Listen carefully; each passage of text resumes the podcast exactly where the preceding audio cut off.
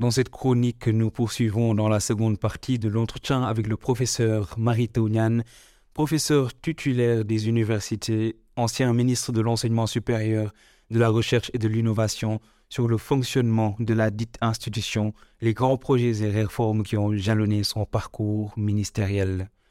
Pour corriger les failles liées à la représentativité des femmes dans le top management de l'enseignement supérieur, il faut prendre des décisions. Lorsque je suis arrivé au ministère, j'avais droit à quatre conseillers et j'ai pris deux femmes, affirme le professeur. La recherche n'était pas coordonnée au niveau national. Il proposa la création de la Direction générale de la recherche et de l'innovation. Cette direction générale a quatre pôles dont les deux sont dirigés par des femmes. C'est dans ce contexte que le Sénégal a connu aussi la première femme recteur, la professeure Ramatoulaye Diagne Mang, nommée à la tête de l'université de Chess. Pour remédier au problème des effectifs pléthoriques dans les universités, le concept de l'université virtuelle a été développé par le professeur Marito Nyan lui-même. Il commença avec cette idée depuis l'an 2000 en faisant des travaux pratiques virtuels. Une fois au poste de recteur, il a mis en place l'Institut de formation ouverte et à distance IFOAD. En faisant le benchmark, il avait découvert une petite université en Équateur qui avait 3000 étudiants en présentiel et 21 000 en ligne, la Universidad Técnica Particular de Loja. Il faisait de l'enseignement par correspondance, des standards téléphoniques pour le tutorat des étudiants et des centres délocalisés.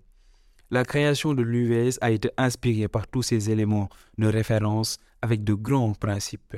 Le premier, c'est qu'il ne faudrait en aucun cas que l'enseignement à distance soit perçu au rabais par rapport à l'enseignement en présentiel. Ensuite, il y a la culture d'appartenance, c'est-à-dire faire en sorte que l'étudiant s'approprie avec aisance son statut d'étudiant de l'UVS sans avoir le ressenti d'être dévalorisé. L'autre principe est celui du service à la communauté. Avec le slogan Fonek Fofla, il fallait marquer l'ancrage local de chaque espace numérique ouvert. Enfin, pour que les évaluations ne soient pas dévalorisées, ils ont adopté le même format d'évaluation que les universités en présentiel.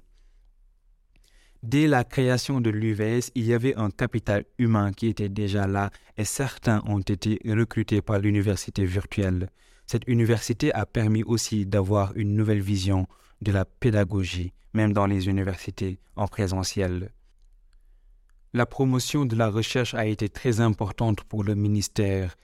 Dès 2013, la Direction générale de la recherche a été créée. Trois ans après, elle est devenue la Direction générale de la recherche et de l'innovation avec quatre directions, une chargée de la planification et de la stratégie, une chargée des finances et de la technologie, une chargée de la promotion de la culture scientifique et enfin une chargée de la propriété intellectuelle, des transferts de technologie et de l'innovation. L'objectif était de créer un cadre très fort de développement de la recherche autour des questions qui concernent le Sénégal.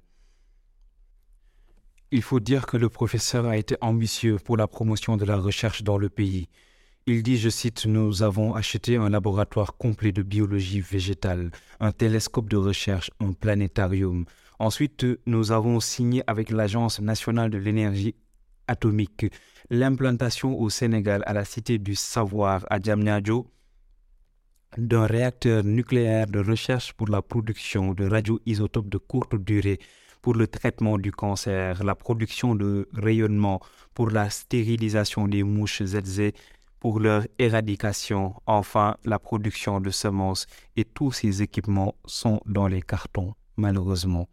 On ne peut pas ne pas être choqué par cette déclaration des hommes brillants et ambitieux pour le pays réfléchissent et mettent en place des projets utiles, mais le laxisme et le manque de volonté de la part des politiques ramènent tous ces efforts au néant. C'est pourquoi le professeur a raison de dire que le développement de la recherche et de l'innovation est une question politique et de patriotisme, et c'est cela qui va sortir nos pays du sous-développement. C'est décevant d'avoir tout cela et de le mettre au placard. Dans nos pays, on remarque un manque de conscience de l'importance de la science et de la technologie. Dans les lettres de mission du ministère, les mots science et technologie apparaissent rarement, ce qui est le contraire des pays anglo-saxons. Celui qui est à la tête du ministère de l'enseignement supérieur, de la recherche et de l'innovation doit avoir une bonne vision de ces deux concepts pour mieux piloter le ministère, recommande le professeur. Avec lui, nous constatons aussi que nous n'avons pas assez de managers, des hommes et des femmes capables d'élaborer, de planifier et de mettre en œuvre des projets. Donc, il faut former massivement des cadres capables de porter les projets, car il y a peu de ministères qui font une gestion axée sur les résultats et qui font un suivi-évaluation. Avec cette insuffisance, il est difficile de mettre en œuvre des politiques et d'avoir des résultats.